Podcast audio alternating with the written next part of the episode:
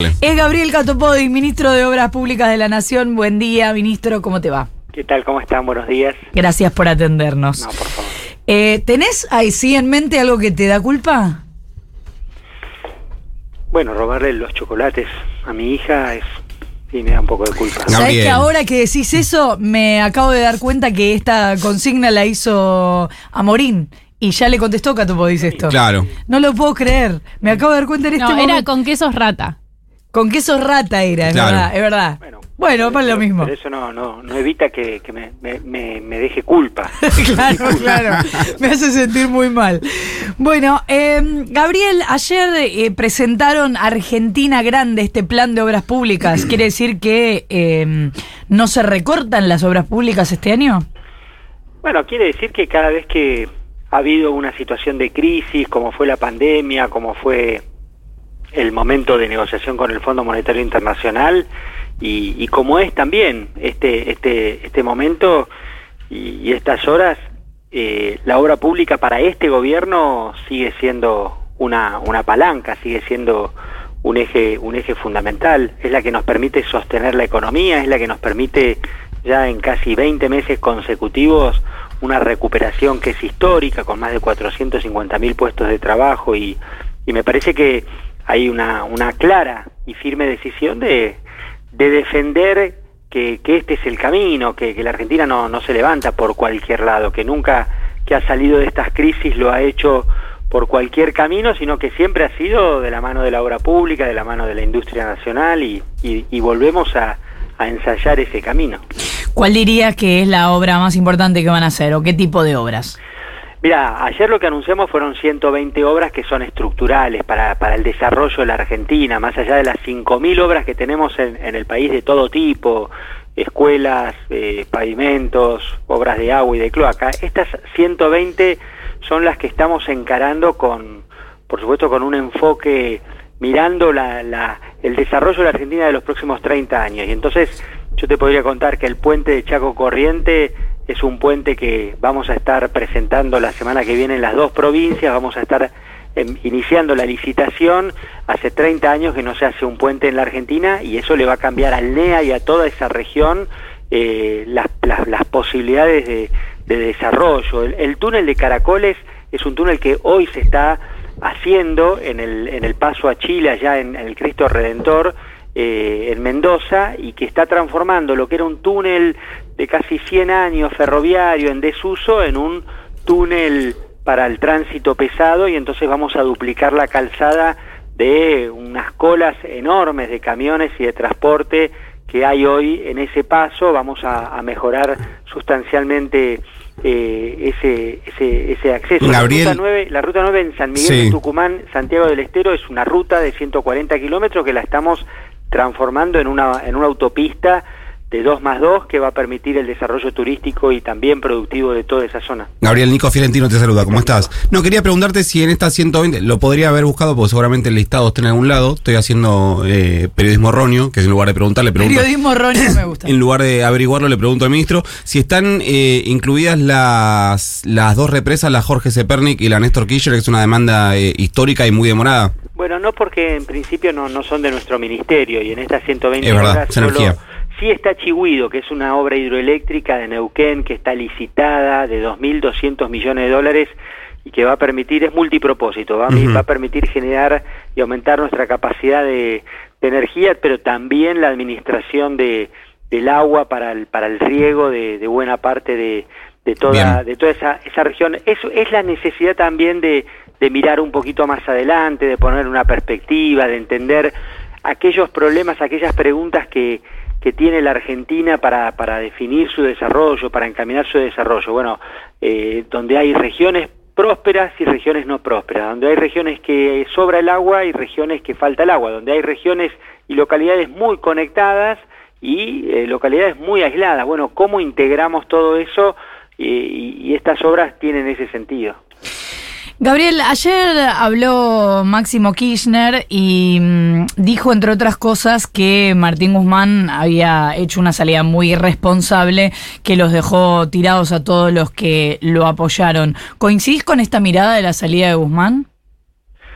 No, no, no, no me pongo a analizar este, la- las, las condiciones y, y las circunstancias en las que un ministro deja deja el gabinete, lo único que me importa a mí es este cómo cómo cómo apuntalamos a, a Batakis, este la nueva ministra, eh, es el es el resultado de es el primer acuerdo de, de del diálogo entre el presidente y la y la vicepresidenta, es una señal muy fuerte que estén de acuerdo nuevamente, que estén sentados en la misma mesa eh, porque hay, hay una conciencia tanto de Alberto como de Cristina de la crisis mundial que estamos viviendo y cuando la, cuando la crisis golpea, cuando la crisis eh, se planta como, como se está plantando, el peronismo se une, el peronismo no anda en peleas chiquitas, el peronismo no se pierde en internas, se junta, enfoca, toma, toma decisiones y hoy me parece que este, la principal decisión que ha tomado es este, bueno, reencauzar la política económica, poner a, a Silvina, a quien conozco, para, para esa responsabilidad y todos atrás de eso. Ahora, Gabriel, el cambio, hasta ahora yo entiendo el, impacto que puede tener en el humor desde el carácter simbólico hacia el interior del Frente de Todos, lo, vienen manifestando muchos eh, dirigentes y militantes del Frente de Todos a partir del reencuentro entre el presidente y la vicepresidenta, pero cuando vas al, a lo más concreto, lo que pasó hasta ahora fue el cambio de eh, nombres en el Ministerio de Economía, pero no el cambio, no, no, no cambios en el rumbo económico ni eh, anuncios en ese sentido. Digo, eh, ¿qué es lo que se espera más allá del, de, de, del cambio de nombres? ¿Imaginas algún cambio en el rumbo del modelo económico?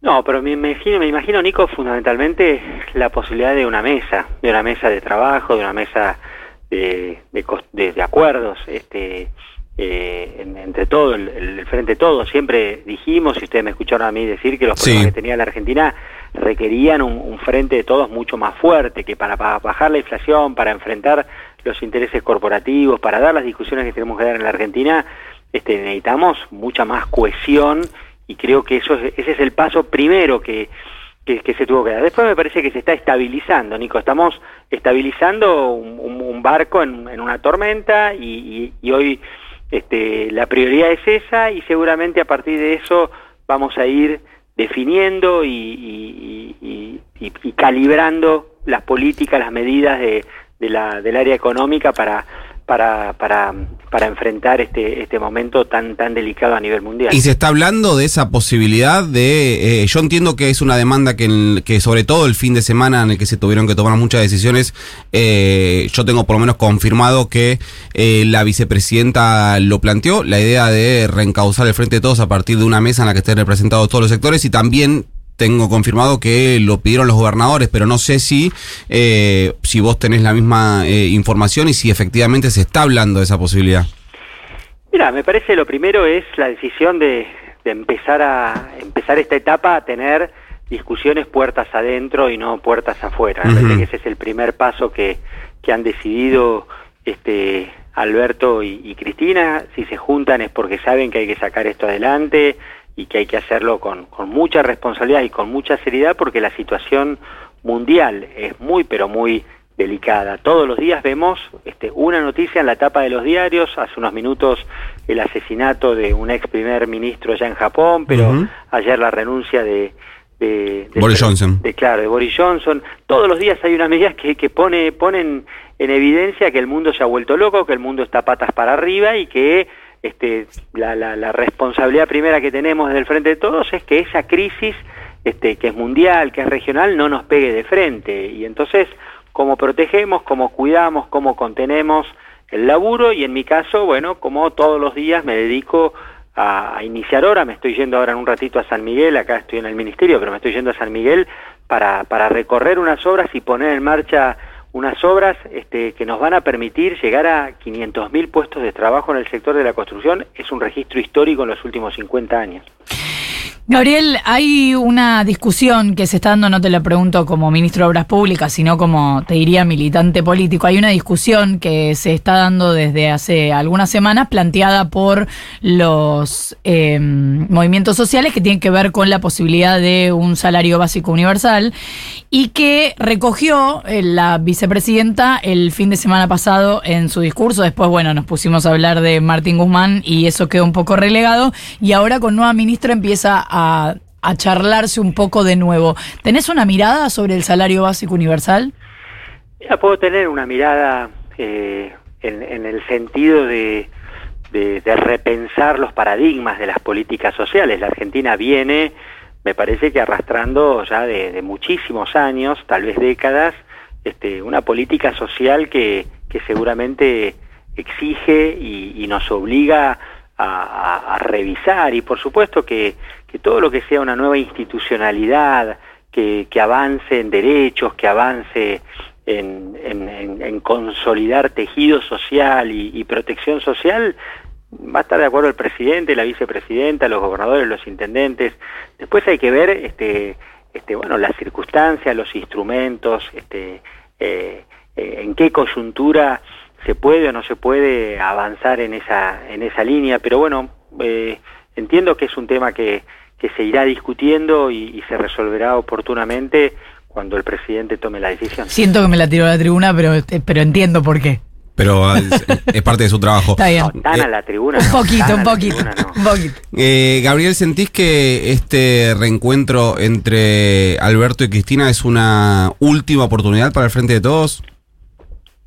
No, la verdad que no. No, no, me parece que nosotros no subestimamos digamos, la responsabilidad de, gobernar eh, este país con, con los problemas que, que heredamos, habiendo sacado a la Argentina del macrismo, habiendo sacado a la Argentina de la pandemia, habiendo este, resuelto este, poner el problema del Fondo Monetario Internacional en, en su lugar, este, y tampoco subestimamos la preocupación de la gente, ¿no? La angustia, el cansancio que viene arrastrando a la gente, que viene de hacer esfuerzos muy pero muy grandes.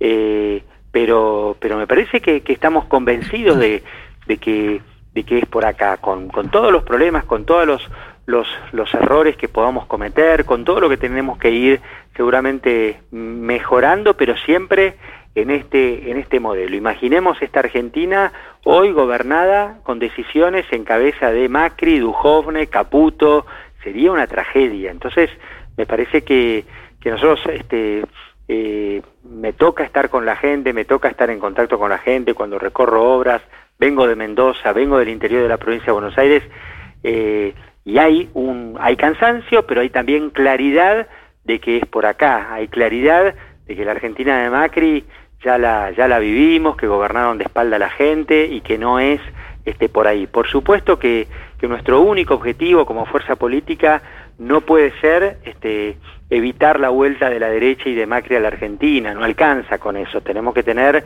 este, la capacidad de mm, dar, transmitir este, todos los días un poquito más de alivio, todos los días qué medida tomamos para que la gente pueda levantar cabeza, para que la gente pueda este, recuperar todos los días un poquito más de, perspectiva, que pueda proyectar su vida personal, familiar, que, pueda sentir un poquito de tranquilidad en medio de tanto agite. Bueno, esa es la tarea de, del presidente. El presidente decide el rumbo, toma decisiones, se hace cargo de una situación muy pero muy difícil y protegiendo y cuidando una Argentina que la hemos sabido cuidar de la pandemia y ahora hay que saber cuidarla de esta crisis mundial. Gabriel Catopodis, ministro de Obras Públicas de la Nación, muchísimas gracias por habernos atendido. Gracias chicos, que tengan un buen día. Igualmente. Cinco minutos para las ocho de la mañana.